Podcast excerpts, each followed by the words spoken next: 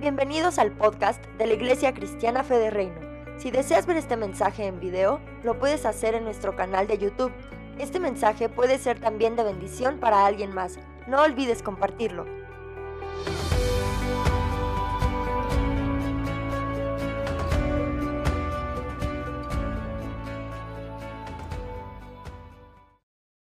Buenas tardes, iglesia. Eh, qué, bendición cuando uno ve personas como, como Chelito, que son parte de esta congregación. De verdad que le damos gracias a Dios por tu vida, Chelito, porque realmente es un privilegio y una, una como que vemos la mano de Dios, cómo actúa poderosamente en alguien que ama. Y es darte esos 100 años, pero es que no solamente los 100 años, es en la forma en que tú los has vivido y cómo estás. Vamos a celebrar hasta los 150, yo creo.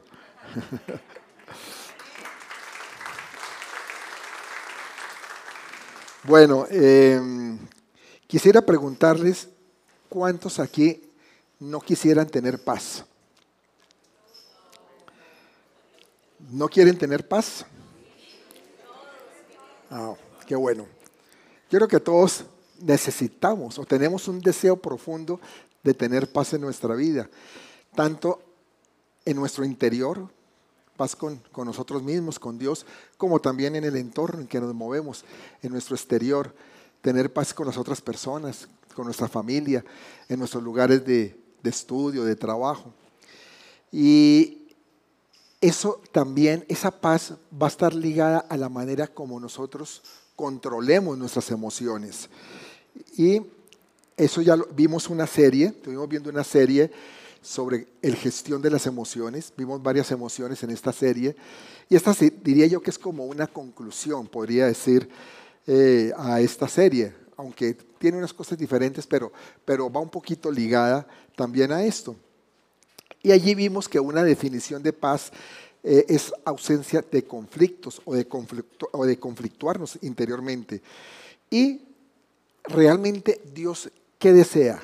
¿Qué quiere Dios? Dios desea que nosotros vivamos en paz, que tengamos paz en nuestra vida. Por algo la palabra paz aparece 379 veces en la Biblia. O sea que más de un año diciendo paz, paz, paz. Jesús habló mucho de la paz también. Y además es una característica del reino de, los, de, Dios, porque dice Romanos 14, 17, porque el reino de Dios no es comida ni bebida, sino justicia, paz y gozo en el Espíritu Santo. La paz es una de esas tres características del reino, además del gozo y de la justicia. Entonces es muy importante para Dios porque es parte fundamental del reino. Y si ese es el deseo de Dios, pues yo pregunto, ¿por qué vives angustiado y carente de paz en tu vida? Porque yo sé que todos anhelamos la paz, pero no me podrán decir que todos viven en completa paz siempre. Hay, veces, hay cosas que a veces como que nos, nos molestan, nos atormentan, nos angustian. Y además, pues hay alguien por ahí siempre tratando de robarnos nuestra paz el diablo y nuestra carne también, porque a veces le echamos solo la culpa al diablo, pero también nuestra carne también quiere robarnos esa paz. Hoy quiero compartirles de cinco enemigos que nos envían para robarnos la paz, para que no tengamos paz en nuestros corazones, que son la preocupación, la culpa, la ansiedad, el miedo y la incredulidad. Cinco cosas que nos roban la paz. Y como les decía, es una especie de complemento a esta serie que vimos de, las emociones. Y el primer enemigo que, acabo de mencionar es ¿cuál? La preocupación. Uy, mi esposa está muy, muy pila, qué bueno. Gracias, mi amorcito. La preocupación. La preocupación hace que el problema se convierta en un foco, ¿no? O sea, nos enfocamos en el problema. Cuando estamos preocupados, constantemente estamos pensando en eso. ¿No? se centra nuestra atención. Y es que cuando alguien está preocupado no deja de pensar en esa situación que está viviendo. Y es un enemigo indudablemente que roba la paz. También trae miedo, trae inseguridad y puede llegar a afectar la salud, tanto que, mm, que puede afectarnos tanto físicamente como mentalmente. Nadie nace preocupado, ¿o sí? Hay alguno que diga, yo sí conocí un bebé cuando apenas nació estaba ya preocupado, ¿no? Estaba preocupado pensando qué iba a pasar con su vida. No, no nace preocupado, que llora, que, que pronto puede tener un choque muy fuerte, ¿no? Porque un impacto de salir del vientre de la madre al mundo exterior, claro, eso debe ser un choque impactante. Yo no sé si ustedes se acuerdan, yo no me acuerdo por lo menos de eso, pero me imagino. Eh, nadie nace preocupado entonces, sino que lo aprendemos a través de nuestra vida, a través de las experiencias de, de la vida y que nos indican también que las cosas a veces no salen siempre como las esperamos y entonces trae preocupación a nosotros o adoptamos allí el hábito de la preocupación porque es un hábito. Hay personas que no tienen un hábito y bastante marcado de estar preocupados por todo. Y la verdad es que con la preocupación no podemos cambiar el pasado. ¿O alguien pudo cambiar el pasado por estar preocupado? Nadie. Ni tampoco controlar el futuro. La verdad es que el futuro tampoco lo controlamos estando preocupados. El futuro lo manejamos más bien tomando decisiones correctas, orando, pidiendo a Dios, pero no por preocupación. Jesús, pues magistralmente nos enseña en el Sermón del Monte lo absurdo que es preocuparse. Y quiero que me acompañen a Mateo 6:25, que dice Mateo 6, ¿qué dice Mateo, Mateo 6:25? Por tanto os digo, no os afanéis por vuestra vida, qué habéis de comer o qué habéis de beber. Algunos viven afanados por la comida. ¿Y, a qué voy a comer mañana? ¿A qué restaurante voy a ir a comer esas carnitas deliciosas? y empieza a preocuparse, porque, pero no tengo dinero, ¿qué voy a hacer? Pero dice la palabra, ni por lo que habéis de comer o que habéis de beber, ni por vuestro cuerpo que habéis de vestir. No es la, las mujeres se preocupan mucho por esto, ¿no? No tengo nada que ponerme, ¿no?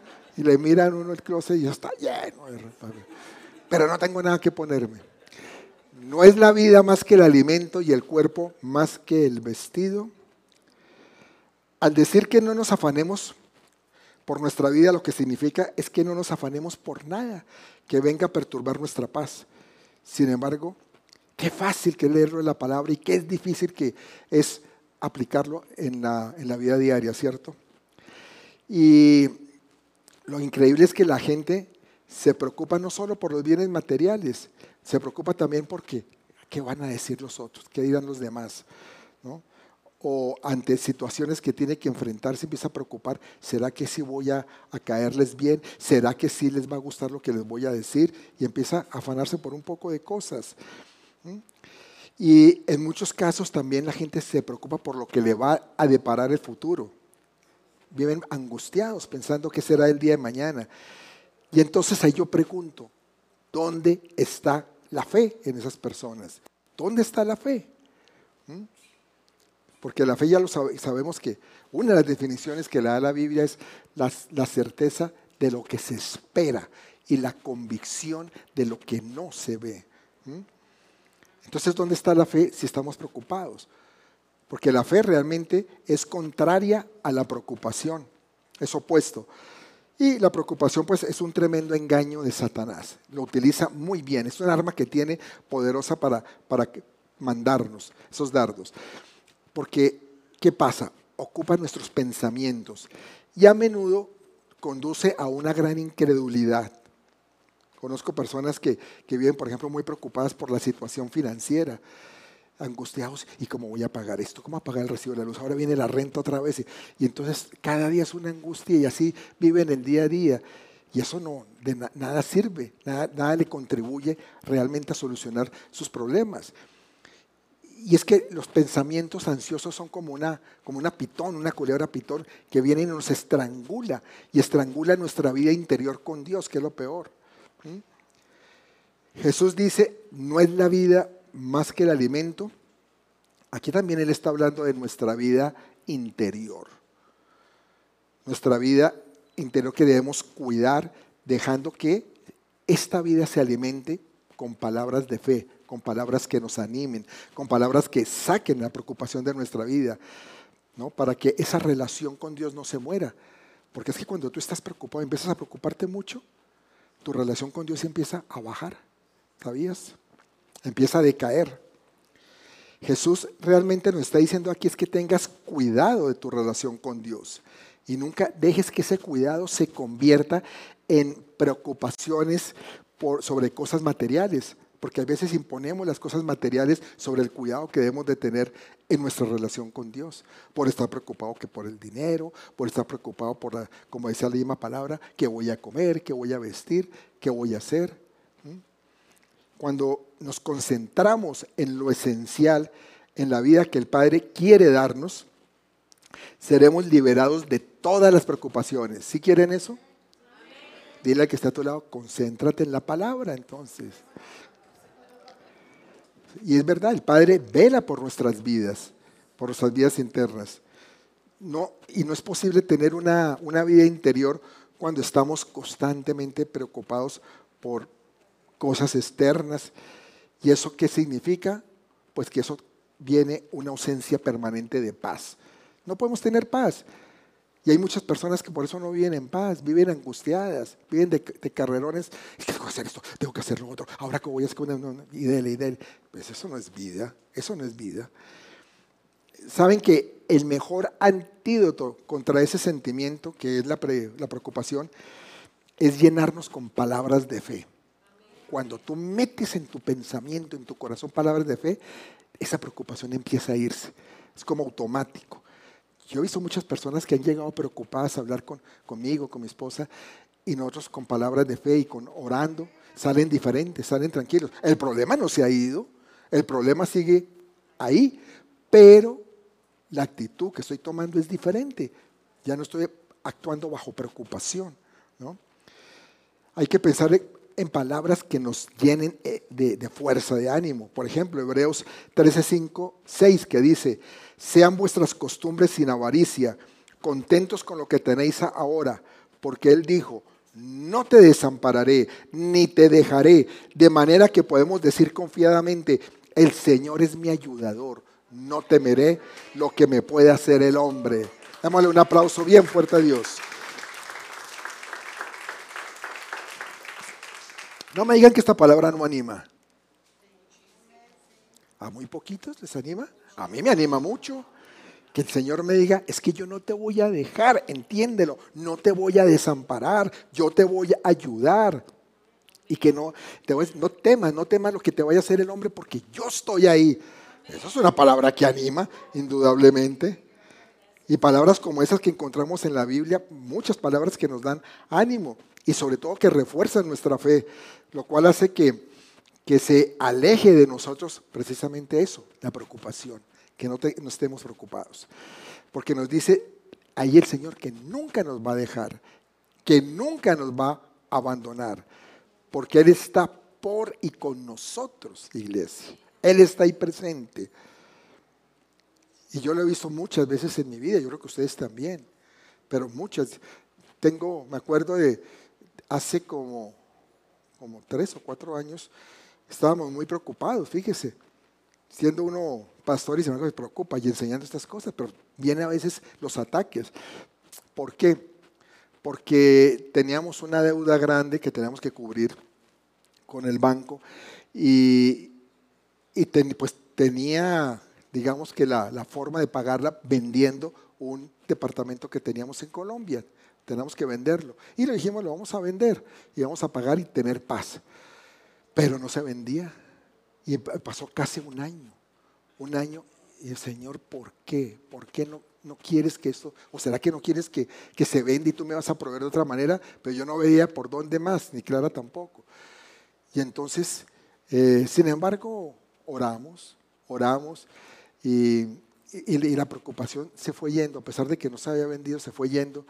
Y cuando ya dejamos de preocuparnos, y ya que era casi que lo último, el último plazo que teníamos para pagar, porque veníamos pagando cada mes, pero ya no teníamos de dónde.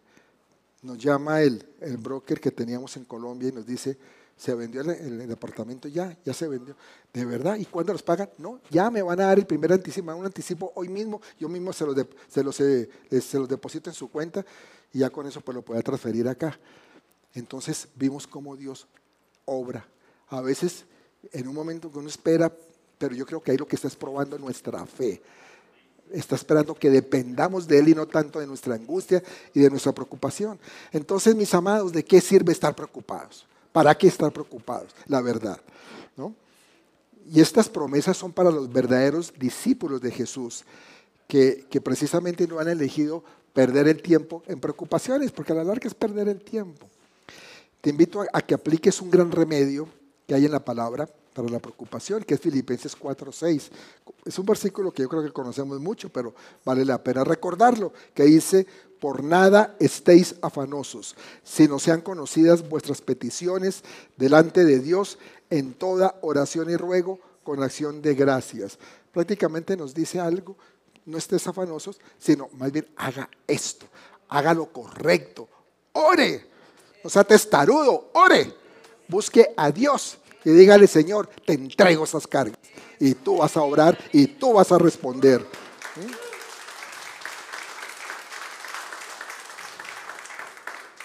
Entonces, ese es el primer enemigo, la preocupación.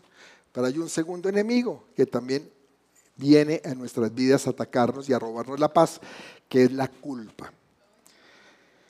Cuando, cuando hemos cometido algún pecado, viene un sentimiento de culpa que puede hacer que una persona pierda su paz y se aleje de Dios. Eh, como, como, cristianos nos, nos, regocijamos que nuestra salvación está puesta en Cristo y eso nos da alegría, nos da gozo. Y sabemos que nuestros pecados están siempre bañados con su sangre, que Él los puede limpiar. Y ahí nos maravillamos de su infinita misericordia, pues Él nos perdonó aunque no lo merecíamos, ¿cierto? Y eso todo esto lo sabemos. Sin embargo, eso sin embargo a veces como que traen algo que dice, hoy me cambiaron la jugada, ¿cierto? Como los peros, los peros a veces cambian la jugada, ¿no? Sin embargo, muchas veces sucede que no nos perdonamos a nosotros mismos y se nos dificulta aceptar lo que Dios nos ha dado. Como que nos cuesta trabajo disfrutar de la paz de Dios, la paz que nos da. Y así hay personas que, les cuesta mucho trabajo perdonarse. Conocí el caso de, una, o supe el caso de una muchacha que, que quedó embarazada de su novio, no, no quedó embarazada de su novio, le dijo a su novio que estaba embarazada, pero era una mentira era para que él se casara con ella. Pero la verdad salió a la luz, ella tuvo que reconocer que era mentira y bueno, el novio terminó con ella, más adelante ella se casa con otra persona y cuando quedó embarazada, pero perdió el bebé como a los ocho meses, ya, que le faltaba nada, porque venía con una malformación y el bebé se perdió. Y entonces, pues claro, ella sufrió mucho. y una amiga muy querida muy de esas que llegan y mandan mensajes, pero hermosos, le dijo, es que es tu culpa, estás pagando la consecuencia de lo que hiciste. ¿Qué pasó? Pues empezó a echarse toda esa culpa, a cargar con esa culpa de que su bebé se había muerto por su culpa. Y esas, ese tipo de cosas solamente tienen solución en algo nomás, o en alguien, en Jesús. No más, no hay otra forma o si no la persona va a morir pensando que es culpable. Y pudo que fuera, que fuera, hubiera sido culpable de cosas mal hechas. Todos somos culpables de alguna manera siempre en algo, pero no podemos quedarnos en eso. Jesús nos saca de eso, de esa culpabilidad. Él no quiere que nosotros andemos con sentimientos de culpa. El diablo sí, el diablo quiere que nos sintamos culpables todo el tiempo, pero Jesús no. Y dice la palabra de Dios en Romanos 8.1. Ahora pues, ninguna condenación hay para los que están en Cristo Jesús. ¿Para quiénes? Para los que están en Cristo. Eh, porque no ahora por ahí faltará por ahí que dice, ah, no, es que todos los seres humanos, para ningún ser humano hay condenación. La palabra es clara, para los que están en Cristo Jesús. ¿Quiénes son esos? los que no andan conforme a la carne, sino conforme al Espíritu. Ah, trae otra condición, que debemos andar conforme al Espíritu, en las cosas de Dios. Y es realmente algo que nosotros debemos tener claro, que no somos condenados si caminamos en Cristo, no tenemos condenación. Entonces, ¿por qué te condenas tú? ¿Por qué te condenas? Y es que el peso de, la culpa realmente es una falsa condenación que tenemos. Y eso proviene a menudo por la imposición de, de, ideas o criterios humanos equivocados, como en el ejemplo que les decía, de esta muchacha que llega a otra mujer y le dice que es su culpa, ¿no? Por lo que hizo, está pagando lo que hizo. Esas son falsas creencias, porque eso realmente no se sabe si fue así o no fue así, que, fuera la, que realmente estuviera pagando por eso, ¿no? Pero la gente tiende a pensar a veces que es de Dios vivir como condenados. ¿No? Uno ve gente así con la cabeza baja, inclusive en las iglesias, que es lo más triste, gente con la cabeza baja, no, es que yo ya me merezco esto, es que yo he sido muy pecador, yo la verdad me he comportado muy mal, ya no tengo perdón de Dios, ¿no? Aleluya, gloria a Dios, pero yo estoy condenado, ¿no? Entonces, ¿de qué se trata, no? ¿De qué se trata eso? ¿Mm? Como si Dios estuviera jugando, ¿te condeno o no te condeno? Hoy estás condenado, ha condenado este, ¿no? Te tengo que... Pero Dios no es así. Eso es una gran mentira y tú tienes que apartarla de tu mente porque el enemigo solo quiere robarte tu paz a través de recordarte situaciones pasadas, cargarte con el peso de la culpa cuando ninguna condenación hay para los que están en quién? En Cristo Jesús. Lo dice la palabra claro. ¿Ves? Qué hermoso, ¿no? Entonces, si tú viniste hoy pensando que estás condenado, tienes que salir perdonado y decir, no, yo no tengo ninguna condenación porque estoy en Cristo Jesús y lo dice la palabra. El pecado trae sentimientos de culpa en nosotros, pero tenemos una solución y es el arrepentimiento. Eh, en el momento en que nosotros entregamos nuestra vida a Cristo, dice que la palabra que nuestros pecados pasados, presentes y futuros fueron perdonados. Es decir, viene la justicia de Dios, no la del hombre, la justicia de Dios que no condena. La justicia y la justicia de Dios ya fue satisfecha, porque se satisfizo con la muerte de Jesús en la cruz del Calvario. Entonces ya se aplica esa justicia de Dios. Pero Ahora nosotros como hijos de Dios debemos es mantener comunión con Él, una comunión, un contacto con Él. Y para mantener esa comunión debemos confesar nuestras faltas al Padre Celestial. Cuando nosotros pequemos, cuando nosotros hagamos algo mal, ir ante su trono y decirle, Señor, me arrepiento de esto, perdóname porque sí obré mal. Y entonces eso hace que nos libremos de esa falsa culpa. Y eso es lo que tenemos que hacer con nuestros pecados. Y, el, Señor nos hace libres de la culpa. un, hijo de Dios siempre debe recordar lo que, lo que hizo el Señor Jesucristo por los pecadores y tener presente una palabra que encontramos en Isaías 53.6. Se la voy a leer y la quiero leer en la nueva versión internacional, que dice, todos andábamos perdidos como ovejas, cada uno seguía su propio camino, pero el Señor hizo recaer sobre él la iniquidad de todos nosotros. Gloria a Dios por el Señor Jesucristo. Sobre Él cayó tu pecado, sobre Él cayó tu responsabilidad. La justicia fue satisfecha, la justicia de Dios fue satisfecha por lo que hizo Jesús. Entonces, ¿por qué tú te condenas? No te tienes por qué condenar. Amén. O se quedaron pensando en sus pecados. Ay. Deja de condenarte y cargar con esa culpa que te roba la paz. Simplemente ve, confiesa la falta y pide perdón. Confiésasela a Dios, pídele perdón. Porque una vez que un pecador se arrepiente, Dios se encarga de perdonarlo y limpiarlo de su pecado. Así lo dice Juan 1.9.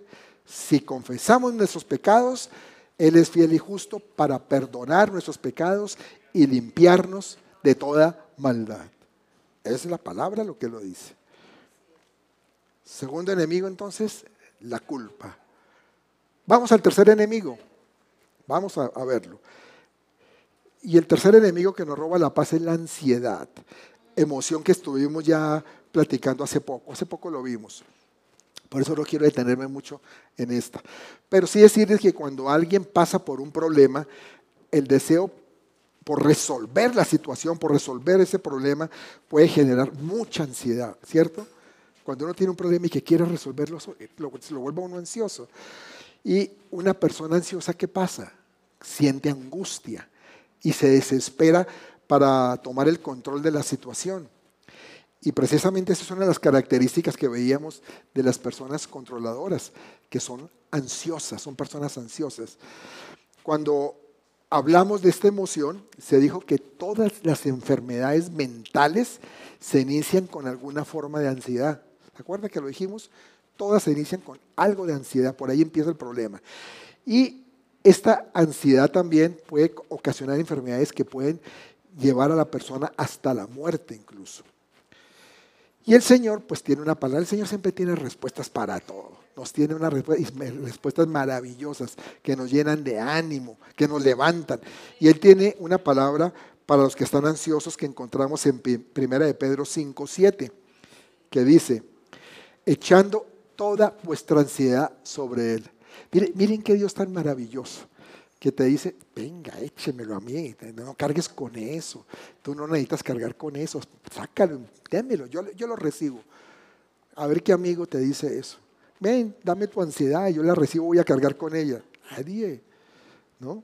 Pero él dice, echando toda vuestra ansiedad sobre él, porque él tiene cuidado de vosotros. Y este versículo lo que nos está diciendo es que no debemos preocuparnos por, por nada, porque Dios tiene el cuidado de nosotros. Y es una lección muy importante que, debemos aprender, porque si nos preocupamos constantemente por cosas que, nos, que no podemos controlar, pues nos vamos a sentir muy infelices y estresados. Qué aburrido estar así, ¿no? Unos dirán, a mí sí me gusta, pastor, que el estrés me da adrenalina y me pone a funcionar. Ah, yo creo que no. Nadie quiere estar estresado. ¿Mm? Debemos confiar en Dios y saber que Él va a cuidar de nosotros. El cuarto enemigo que nos roba la paz es el miedo, otro que también lo vimos en, la serie de las emociones. Y del cual podemos decir que es una de las em, emociones más perturbadoras, de esas emociones duras que tenemos que experimentar y que nos puede llegar incluso a paralizar en nuestra vida. El miedo, lo dijimos, paraliza a mucha gente para hacer las cosas que tiene que hacer. Eh, y el temor, pues, es uno de los principales enemigos de la paz. Genera inseguridad y se convierte también en un obstáculo para la fe. Cuando la gente tiene mucho temor, le cuesta creer. La fe también flaquea. Y la única forma de enfrentar el temor, igual, la misma solución, es con la ayuda de la palabra de Dios. Por eso nos dice el Salmo 56, 3, 4. Dice, en el día que temo, yo en ti confío. En Dios alabaré su palabra. En Dios he confiado, no temeré. ¿Qué puede hacerme el hombre? Este, este salmo lo escribió David y él lo escribió cuando él había sido tomado prisionero por los filisteos. O sea, no era una situación fácil la que estaba viviendo él estaba como expresando ahí su situación y su temor. Y a partir de ese miedo inicial, él pone su confianza en Dios, que es la única respuesta que nosotros podemos tener a cualquier situación. Es que podrás buscar alternativas que quieras, pero la respuesta realmente de fondo que te va a librar de tu problema se llama Dios, el Señor. Cuando miramos a Dios y leemos su palabra, esto traerá cualquier situación eh, de vuelta, pero en la perspectiva que debe ser, en una perspectiva especial. Y es que eh, nos hace llevar a una dependencia de Él. Y que nosotros no debemos de tener tanto miedo porque dependemos de, de Él. Él es mayor que el problema que tenemos, ¿o no? O tu problema es mayor que tu Dios. No, tu Dios es mayor que tu problema. En el caso de David se trataba de los enemigos que lo rodeaban. Para nosotros puede ser cualquier cosa, cualquier cosa que amenace nuestra, nuestras cosas, nuestra vida, nuestro trabajo, nuestras relaciones, cualquier cosa. Y eso nos asusta. Por otra parte, y si lo pensamos bien, nos damos cuenta de algo, de que no podemos ver la plenitud de nuestra esperanza en Dios hasta que el miedo llega. Entonces, hasta cierto punto es necesario, ¿me entiendes? Cuando llegue ese miedo es que nosotros podemos ver y confiar en Dios y ver su plenitud obrando. Y nos hace depender de Él y que pongamos nuestra confianza en Él. Porque ahí es donde nos damos cuenta a veces que no somos capaces por nosotros mismos, sino que necesitamos depender de Él. Y eso es lo que Dios quiere. Dios desea que tú dependas de Él, no de ti. Te conviene más depender de Dios que de ti, ¿sabes? Pero muchos confían más en sí mismos. Yo me acuerdo de un amigo que decía eso. Bueno, el amigo era bien creidito, pero la esposa le ayudaba a subirlo. Porque decía que, le dije un día, ¿y qué admiras de, esta persona? Su confianza en sí mismo. Tiene una gran confianza en sí mismo. Oh, caramba. Uy, entonces a mí no me admirarían en nada porque yo en mí no confío, yo confío en Dios, en lo que Él puede hacer en mí, pero yo en mí. Difícil. No, yo creo que sí, todos tenemos que tener un, grado de confianza en nosotros, pero ese grado de confianza proveniendo de Dios, de lo que Dios puede hacer en tu vida, a través de ti mismo. Y eh, el miedo es una de esas características o esas cosas que están diseñadas para hacernos sentir que necesitamos de Dios y que nos lleva a Él cuando nos damos cuenta que nosotros no tenemos el poder para salvarnos por nosotros mismos de los peligros inminentes. Entonces ese poquito de miedo nos ayuda a movernos. Cuando dice eh, David, en ti confío, nos, está expresando de que es el único que puede salvar, lo único que puede tranquilizar eh, la mente en medio del peligro que se está viviendo. Entonces, ¿cómo tratamos con el miedo? Solución, confiando en Dios. Cuando tú confías en Dios, tu miedo se empieza a ir.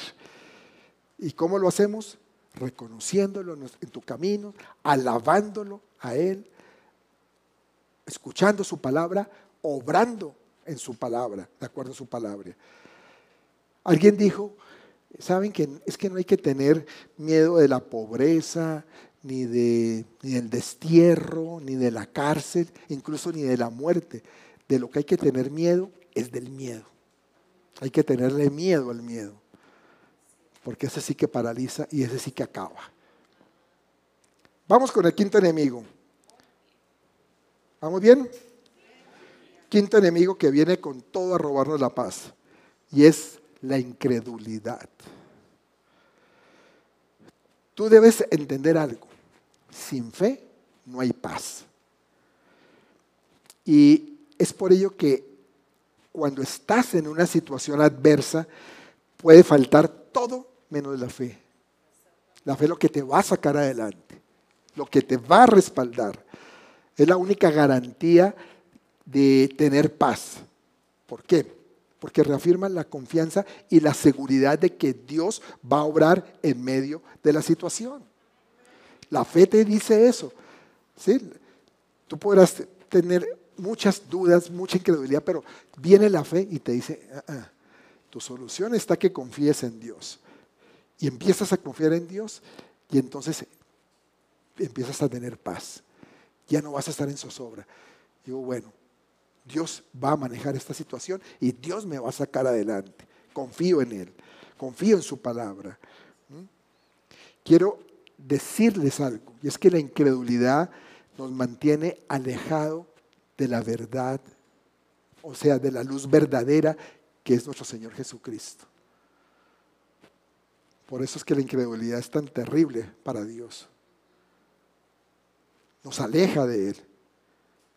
Dios es un Dios de, infinito poder y Él puede actuar y hacer según su voluntad porque al fin de cuentas es un Dios soberano, ¿no?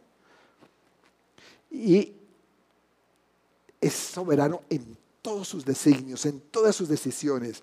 Lo que Él ordena, se ejecuta. Nadie ni nada en este mundo, ni en el cielo, ni debajo de la tierra, puede detener una orden de Dios. ¿Sabes? Nadie.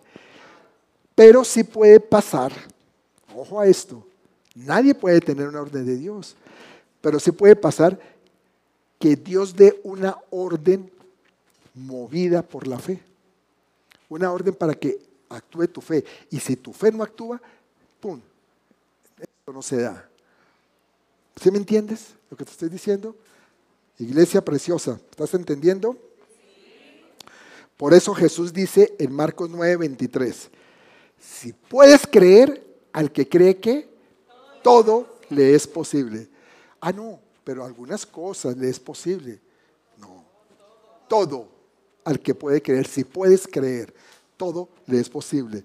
Y recordando este pasaje que está en, los Evangelios, eh, uno ve esta situación en que, en que, en que estaba, Jesús llega y estaba un, un, un hombre desesperado porque su hijo estaba endemoniado.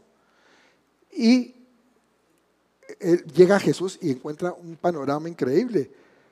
Unos discípulos que estaban siendo totalmente ineficaces porque no habían podido echar ese demonio. Yo me imagino, y no podían sacarlo. Y una multitud, porque así dice la palabra, y una multitud asombrada. ¿Qué está pasando? Y llega Jesús y encuentra ese, ese panorama. Y el padre llega y se acerca a Jesús y le pidió que hiciera lo que los discípulos no pudieron hacer, ¿no? Porque les dice, necesito, mire, mi hijo está endemoniado, ¿no? Ahora, la pregunta es, ¿podría Jesús hacerlo? Porque esa era la pregunta que tenía el padre. Él iba con esa pregunta, pero eh, yo creo que en el fondo también tenía su duda. Después de semejante choque acababa de estar viendo que no pasaba nada. Entonces, ¿será que Jesús iba a poder? Y la respuesta de Jesús que podemos leer en Marcos 9:23 es instructiva, aunque también es fácil de malinterpretar. La primera parte de su respuesta está dirigida al Padre y dice, si puedes creer, ¿no? Primero le dice, si puedes creer. Esta, esta declaración como que expresa una duda sobre la capacidad de Jesús para sanar a su hijo. Pero se hace con, Jesús siempre lo hace con intención de sacar algo, de extraer algo. O sea, Jesús desafiaba esa duda. Le dice que al que cree, todo le es posible. Cualquier cosa puede darse para que el que cree se dé. Y ese padre responde algo increíble en el verso 24, ahí adelante, y le dice, creo, ayuda a mi incredulidad. Creo, ayuda a mi incredulidad. Y Jesús inmediatamente expulsó al demonio, lo sacó. Y el muchacho fue libre por solamente lo que él dijo. Creo, ayuda a mi, ayuda a mi incredulidad. ¿Por qué? Porque es a la vez una declaración de fe. Esto es una declaración de fe que estaba haciendo este hombre. Estaba diciendo, yo he sido incrédulo, pero en este momento quiero decirte, creo, ¿no? ¿Por qué? Porque es que nuestra fe está lejos de ser perfecta, ¿te das cuenta? Entonces no solamente ese hombre, ¿Por qué no te diga a ti mismo? Es que sí, a veces mi fe no es perfecta. A veces me pasa esto. Yo quiero creer, pero necesito que me ayude el Señor a mi incredulidad. Porque a veces me cuesta creer. Me cuesta mucho. Y sé que Dios puede hacer cosas, pero en otros, en mí no. Hay mucha gente que piensa eso, que los milagros son para otros. Cuando Jesús quiere actuar en tu vida, dile que está a tu lado, Jesús quiere actuar en tu vida.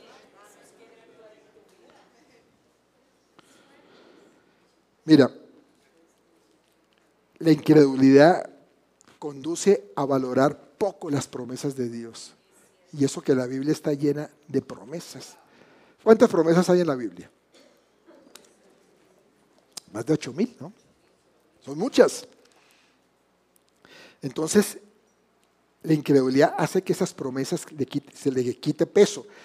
Y la gente termina entonces por amar más a este mundo y eso hace que perdamos la paz. Porque la palabra también es muy clara y dice, en el mundo tendréis aflicción. Y no creo que la aflicción sea sinónimo de paz. Tengo una paz, que estoy afligido, pues estoy tan afligido que me llena la de paz. No, son totalmente contrarias. Y el Señor lo dijo, en el mundo tendréis aflicción, ¿no? A los israelitas, por ejemplo, le costaba creer en Dios. Creer que Dios podía, eh, tenía poder para darle su herencia, esa tierra que dice la palabra donde fluía leche y miel, ¿no? Y a pesar de que ellos habían visto unas grandes maravillas para salir de Egipto, pues todo lo que pasó con el faraón, todo lo que hizo Moisés allá, ¿no? Y sin embargo, vieron todo eso y vieron cómo el faraón tuvo que ceder y dejarlos salir y sin embargo en el desierto seguían dudando, les faltaba creer y Dios obrando en la vida de ellos. Pero eso nos pasa muchas veces a todos. ¿No? Y a veces Dios está proveyendo maná en nuestra vida y no lo creemos. Pensamos que no. Ah, eso no. Es que me lo merezco. Es que me llegó por, por casualidad. Y no es así. Sin embargo, ellos en su misma incredulidad llegaron fue a anhelar las cosas de Egipto. ¿Y qué es Egipto? El mundo, ¿no? Anhelar las cosas del mundo. Y mucha gente en las iglesias, por su incredulidad, quieren anhelar otra vez las cosas del mundo. O no despegarse de las cosas del mundo, ¿no? De lo que tenían. Estábamos, viendo con mi esposo una película, se la recomiendo, está muy, muy buena, que se llama, em, ¿cómo es que se está en el? Nada que temer, nada que temer. Está en Netflix. Eh, esta es la historia de, de, Mir Macedo. Él fue el fundador de, de la Iglesia Universal, que parece sufrir. Pero es muy interesante ver todo su comienzo, porque realmente era un hombre apasionado por las almas, indudablemente. Pero lo interesante aquí, lo que le quiero comentar, es que él se enamora de una muchacha. Ah, pero entonces si se las cuento no la van a ver. Mejor la ven. No, le voy a comentar el pedacito. Él se enamora de una muchacha, pero totalmente mundana. Y él cada vez se va enamorando más de, Cristo de, y, de, salvar almas, porque él es su pasión, salvar almas. Y, le dice a ella, ella le dice más bien, que deje de ir tanto a la iglesia. Eso se habrá oído por ahí algunas veces, ¿no? Eso no, ¿para qué pierde el tiempo yendo tanto a la iglesia?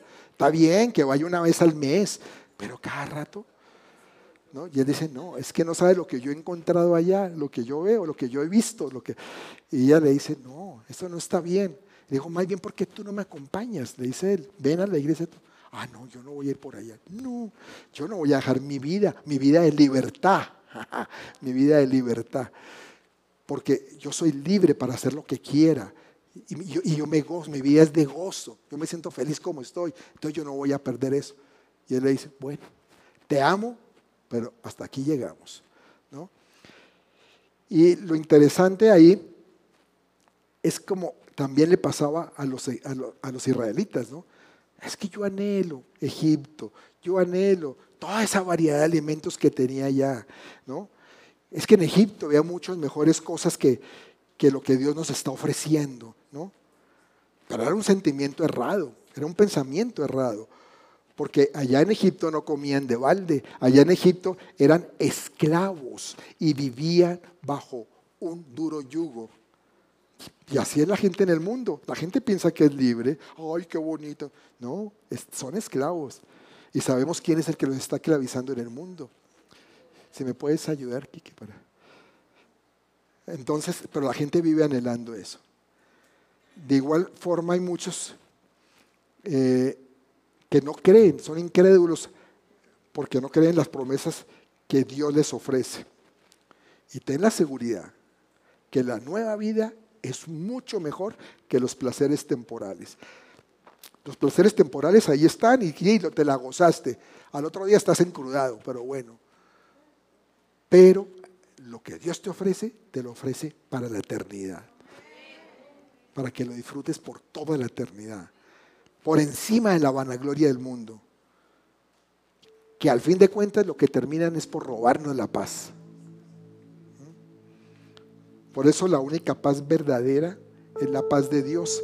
La paz que define Filipenses 4:7, que dice, y la paz de Dios, que sobrepasa todo entendimiento, guardará vuestros corazones y vuestros pensamientos en Cristo Jesús. La mayoría de la gente no entiende que la única paz verdadera, la que satisface plenamente y la que es duradera, es la paz que viene del Señor. Porque no, hay otra. Y la cual se, constituye en el único antídoto que puede mantener al creyente libre de los peligros, de los efectos dañinos que produce el afán, la ansiedad, la preocupación. Y un creyente debe entender que esa solución está es en la oración. La oración ante las preocupaciones no es la última o la única alternativa, porque es que hay veces que la persona cuando dice, ya he probado de todo, voy a orar mejor. Lo dejan de último. No, es la mejor alternativa. Y es que la paz va íntimamente ligada a la oración. Pablo presenta la oración como la única respuesta correcta del creyente frente a los problemas. Es decir, es como una actitud de defensa ante los intentos de, querer estar afanados y preocupados. Viene la oración y eso nos trae paz. Eso nos calma. ¿Sabes algo?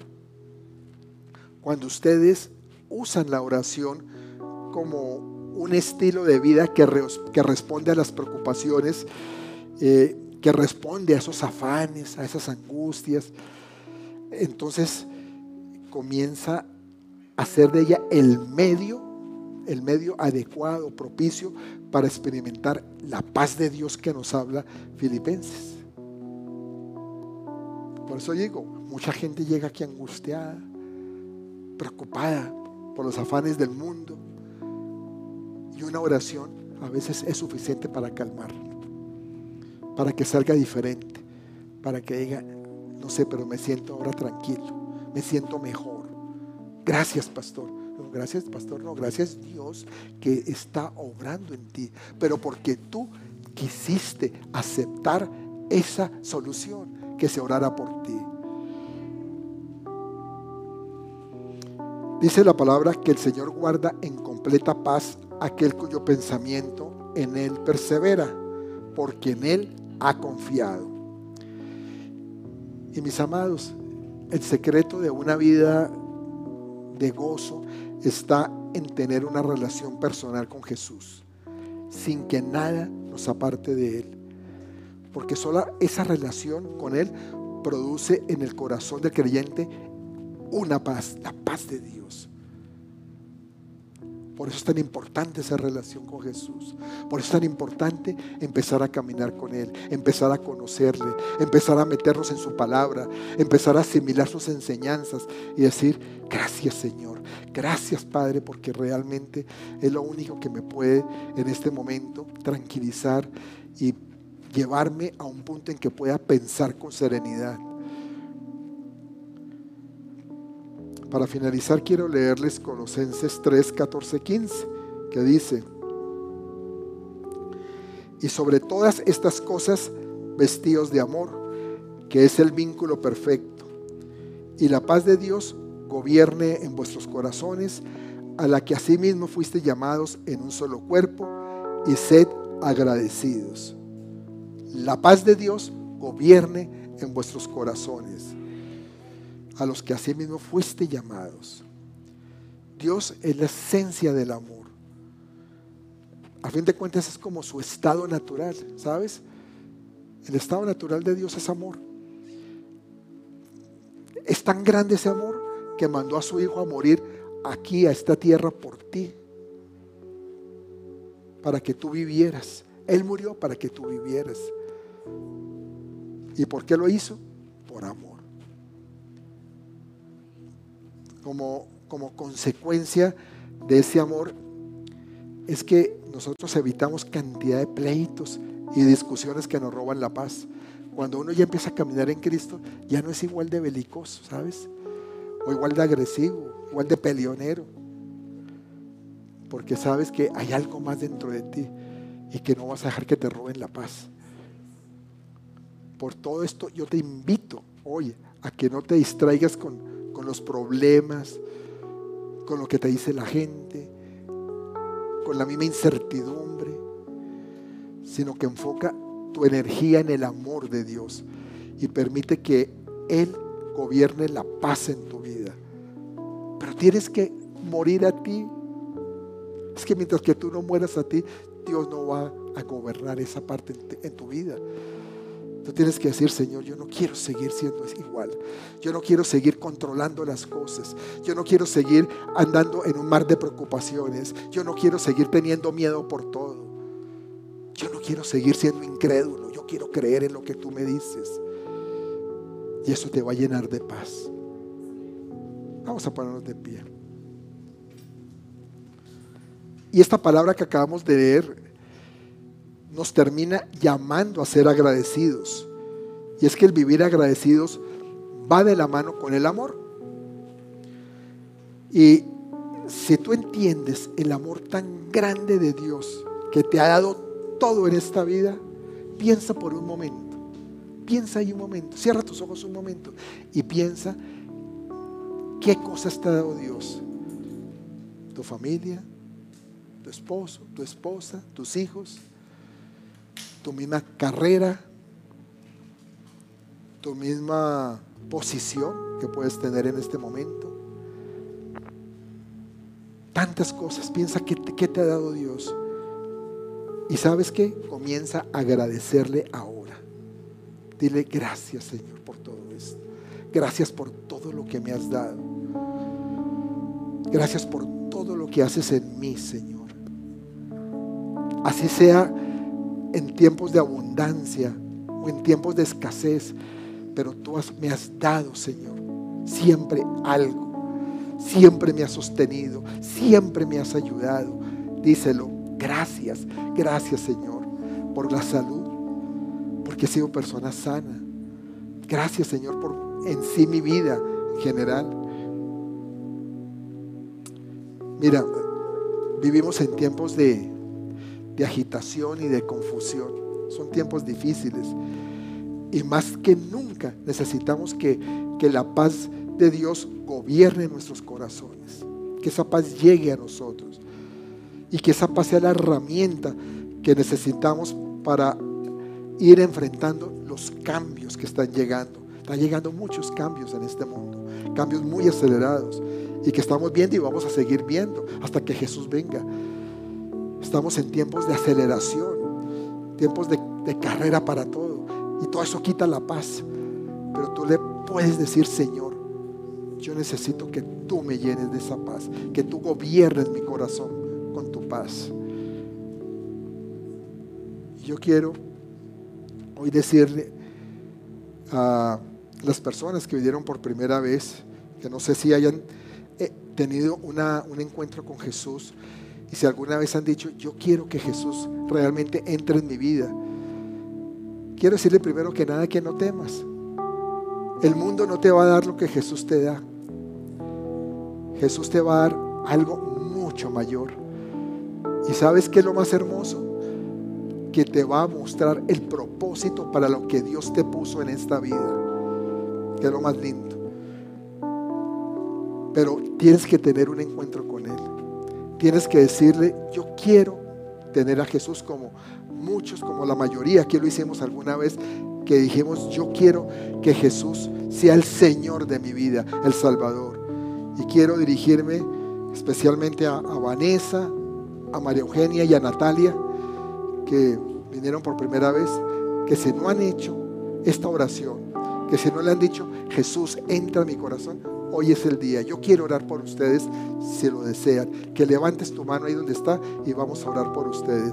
Que digan, yo necesito que Jesús me llene de su paz. Yo he estado muy, eh, son las tres mujeres, pues muy atribuladas.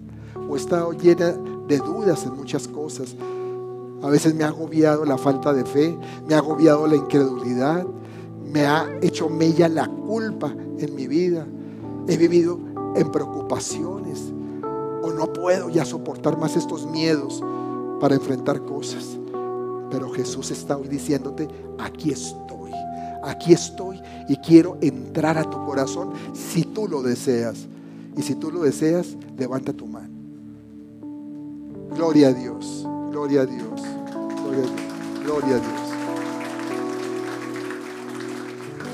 Y yo quiero que en un momentico pasen las aquí y yo oro. Voy a orar por ustedes. No se preocupen que voy a hacer una oración por ustedes.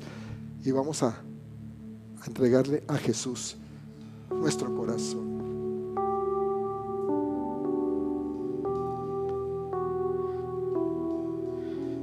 ¿Tú eres María Eugenia? Tú, María Eugenia. ¿Tú eres Natalia? Natalia. Qué bueno. María Eugenia y Natalia. Saben que dice la Biblia que cuando una persona recibe a Cristo, que uno dice, Señor, yo quiero cambiar mi vida, hay fiesta en el cielo. Y en este momento hay fiesta por ustedes. Vamos a hacer esta oración porque la palabra dice que confesemos con nuestra boca creyendo en el corazón. ¿sí? Que Jesús es nuestro Señor. Cierren sus ojitos y repitan conmigo. Bendito Dios, en esta tarde yo quiero darte gracias porque tú me llenas de tu paz y porque yo sé que necesito de ti, que necesito de Jesús. Yo hoy quiero confesar con mi boca, creyendo con el corazón, que tú Jesús eres el único Señor y Salvador de mi vida, que fuiste el único que moriste por mí, que llevaste mis pecados, que llevaste todo el peso de mi culpa a la cruz del Calvario.